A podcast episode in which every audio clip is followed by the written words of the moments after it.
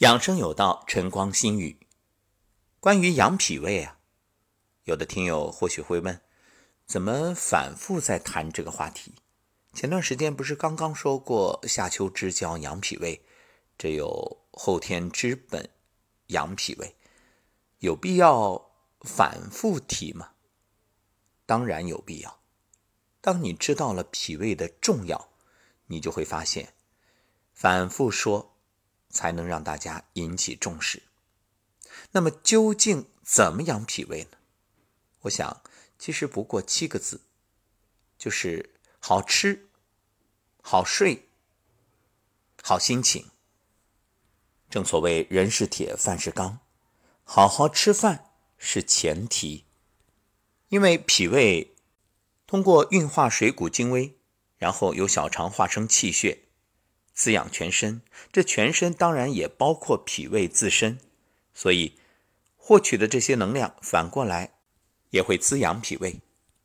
不过这里要提醒大家，就是我们通常所以为的吃饱吃好，不是肚子吃饱、嘴巴吃好，而是你的身体器官系统、你的组织细胞。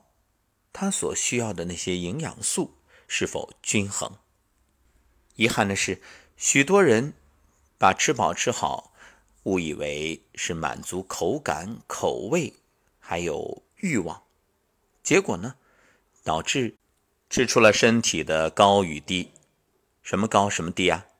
就是指标升高，机能降低。我印象最深的是一篇报道，说美国的一位医学家。八十年代来中国的时候，放眼望去，说：“哎呀，中国人太健康了。为什么？满大街都找不到一个胖子。大家想想，八十年代什么概念？改革开放刚刚开始没多久，大家的生活都很一般。虽说生活一般，但是温饱是能保证的。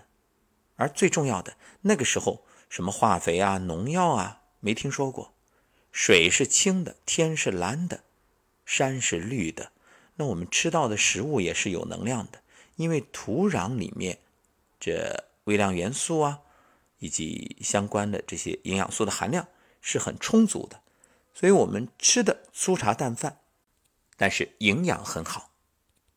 所以这其实也是我现在为什么大力倡导大家要补充丰富均衡的营养素，原因就在于。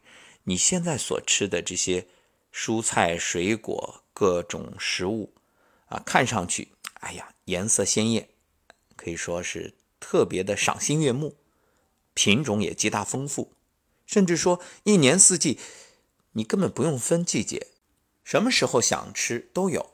可问题在于，你只是获得了口感、口味上的满足，心理上的愉悦，但是身体细胞。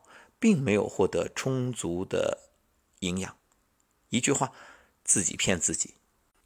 大家想想，你现在吃的这个食物口味和小时候的一样吗？除了有机食品，那其他那些真的不一样，没有小时候好吃。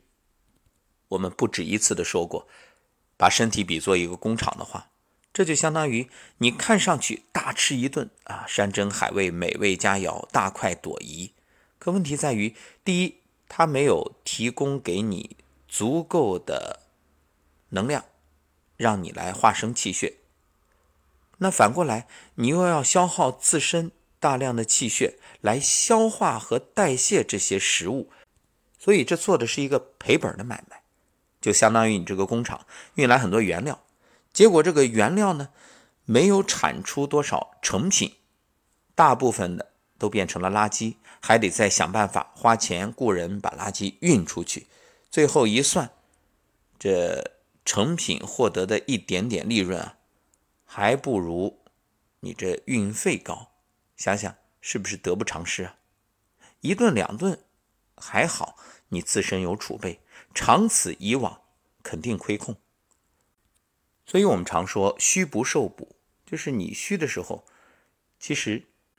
就算食物里有丰富的营养，你都很难获取，因为力不从心，气血不足，身体亏虚，难以去消化吸收。更何况你吃了很多还都是垃圾食品，那就更没有意义，反倒是一种盲目消耗了。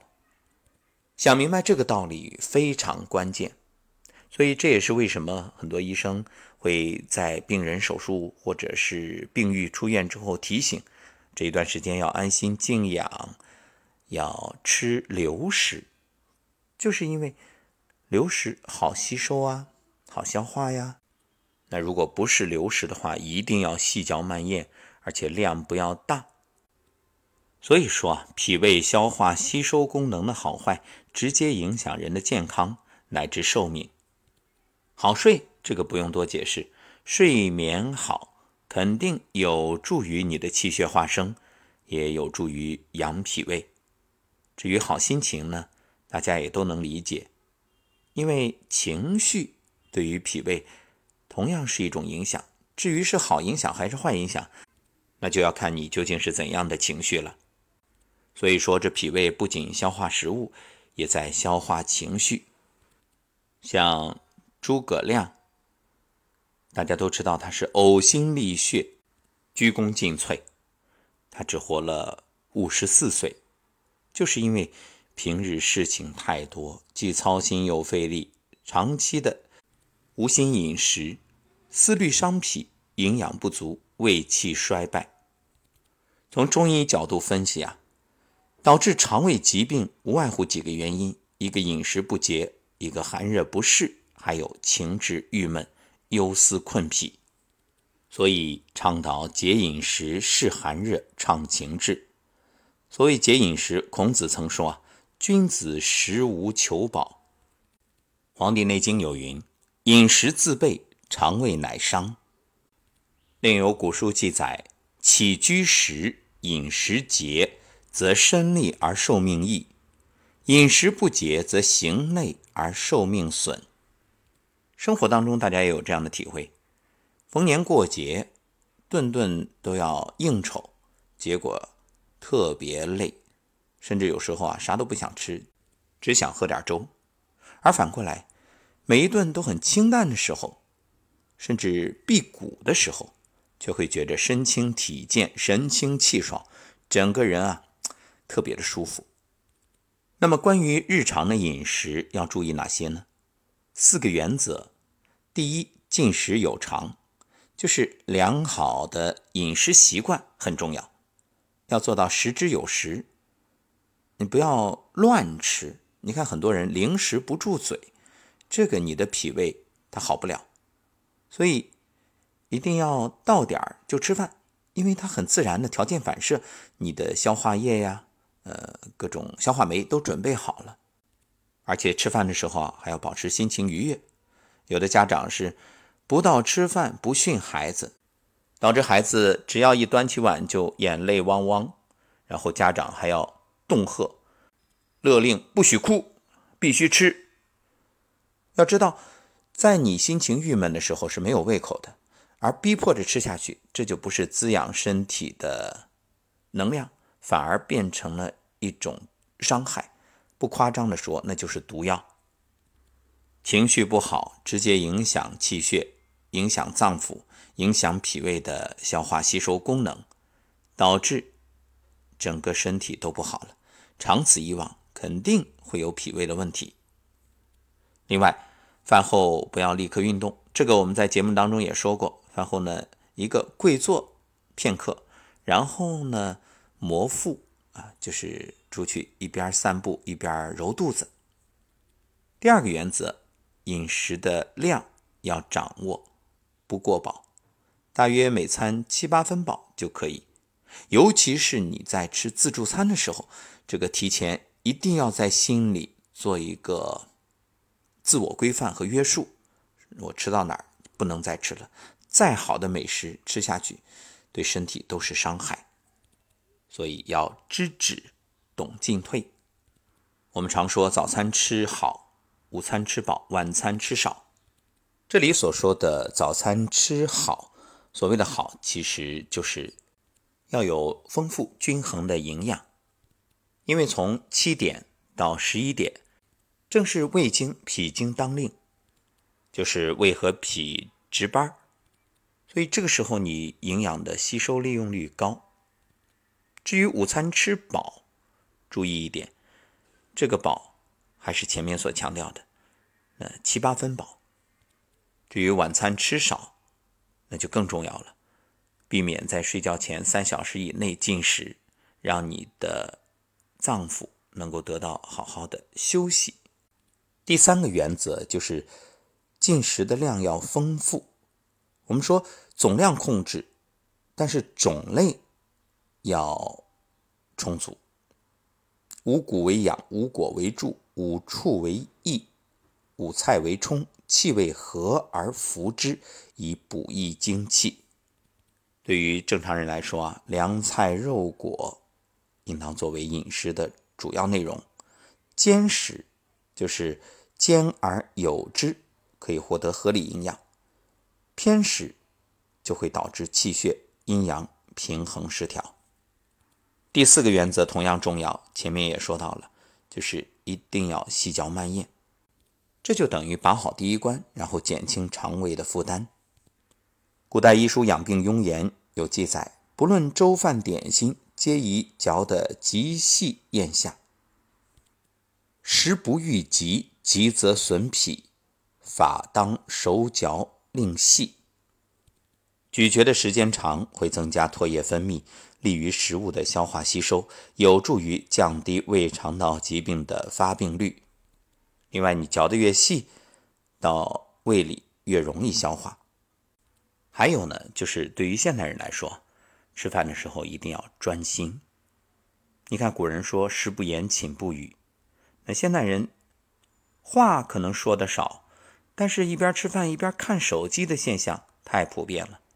尤其是像中午一个人吃饭的情况，你到饭店看一看，或者在办公场所点了外卖回来的人，你看绝大多数手机往那儿一放，嗯，放个电视剧或者电影，一边吃着一边津津有味的看着，那你真的是食之无味，你不专注。那你的这个神经，它也无法全神投入，意味着无论是你消化液的分泌，还是你脾胃的这种工作，气血的运行，集中在哪儿？都集中在你的大脑，你在思考。如果看的是恐怖情节呢，那影响就更大了。所以建议大家吃饭的时候，手机呢不是不可以用。你可以放轻松的音乐在旁边，或者就放着我们的节目，让自己心情愉悦，轻轻松松的来细嚼慢咽。至于是寒热，就是无论饮食还是衣着都要注意寒热适度。那食物啊，既不能过热过烫，当然也不能过寒过冷。过热过烫对消化道会造成伤害，过寒过冷呢会伤脾胃。而且要做好脾胃的保暖工作，因为现在就算是夏天最热的时候，都容易受寒。为啥？到处都是空调啊！你看现在已经秋天了，但很多地方很多人还是习惯于把空调调得很凉。一个字爽。问题爽过之后，你有没有想过你的脾胃会很受伤？这其实也正是我们平时为什么肚子只要疼了，用。暖宝宝啊，热水袋啊，一捂，或者你最起码用双手搓热，掌心贴着肚脐，不一会儿就能感觉很舒服。就是因为脾胃啊，它都是喜暖而恶寒。畅情志不用多说了，前面都讲了，保持心情愉悦很重要。现代人的一个问题就是思虑太多，每天啊各种杂念纷至沓来，所以每天找时间。让自己闭目养神，其实就像我们常说的站桩，最重要的意义恰恰就在于可以让你放空。所以大家也不用去计较，非得一开始就动作多么的严格。你哪怕随意一站，只要头脑能放空，全身能放松，就有效果。另外，饮食方面养护脾胃，像山药粥啊，还有大枣啊。小米、薏米啊，都是挺好的。不过注意一点，说这些好，并非说你今天吃了一顿马上见效，而是要长期的由量的积累到质的变化。所以养生这件事儿啊，急不得，一定要有耐心，要能够持久。还有八段锦里面的调理脾胃虚单举这个动作很好，大家早晚都可以做。